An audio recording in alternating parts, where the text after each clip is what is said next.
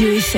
Un jour, une histoire. Alain-Jacques Dornard. Alain-Jacques Tornard, bien le bonjour. Bonjour Mike. C'est le 14 octobre 1809 que l'historien de Radio Fribourg nous propose d'explorer aujourd'hui.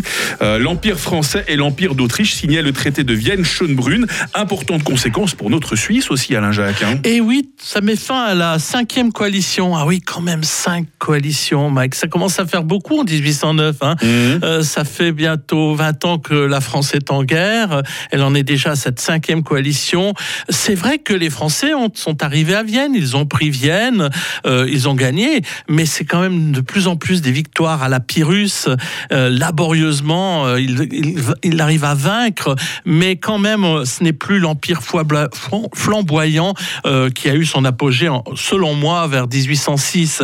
Alors cette paix de Schönbrunn euh, se solde par euh, beaucoup de cessions de territoires. Euh, L'Autriche devient un territoire beaucoup plus petit que ce qu'il était avant. Il perd Cracovie, Salzbourg, euh, on donne des territoires au Grand-Duché de Varsovie. Euh, C'est une réminiscence d'ailleurs de l'ancienne Pologne, ce qui fâche beaucoup les Russes, entre Mhm, parenthèses. mhm.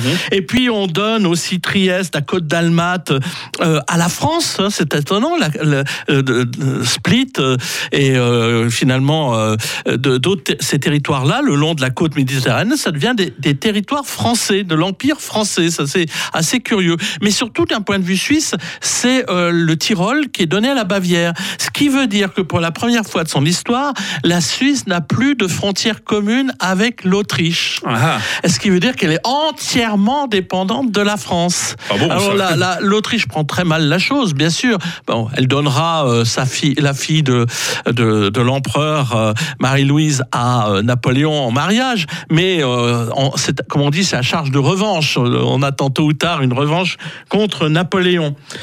Pour la Suisse, c'est très important ce traité, puisque pour la première fois, la Suisse euh, peut acquérir les enclaves autrichiennes qui restent en territoire suisse, c'est-à-dire en clair Tarasp et Rezuns.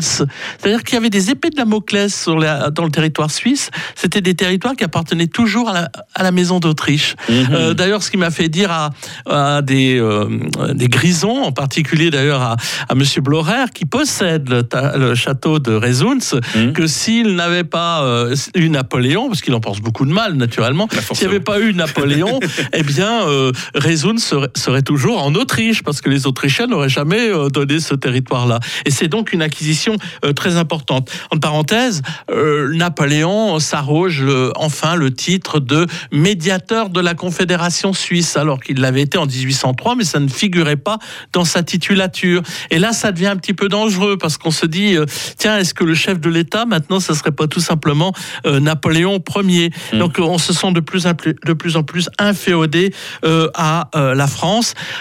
Pour finir, je préciserai qu'il ne faut pas confondre ce traité avec le traité de Vienne en 1815, qui donnera sa neutralité définitivement à la Suisse. et qui a vraiment façonné les frontières hein, que nous avons aujourd'hui. Alain-Jacques Tornard, je vais vous souhaiter un excellent week-end. Bon week-end à tous. On va se retrouver lundi. On sera en 1973 pour évoquer le tout premier choc pétrolier.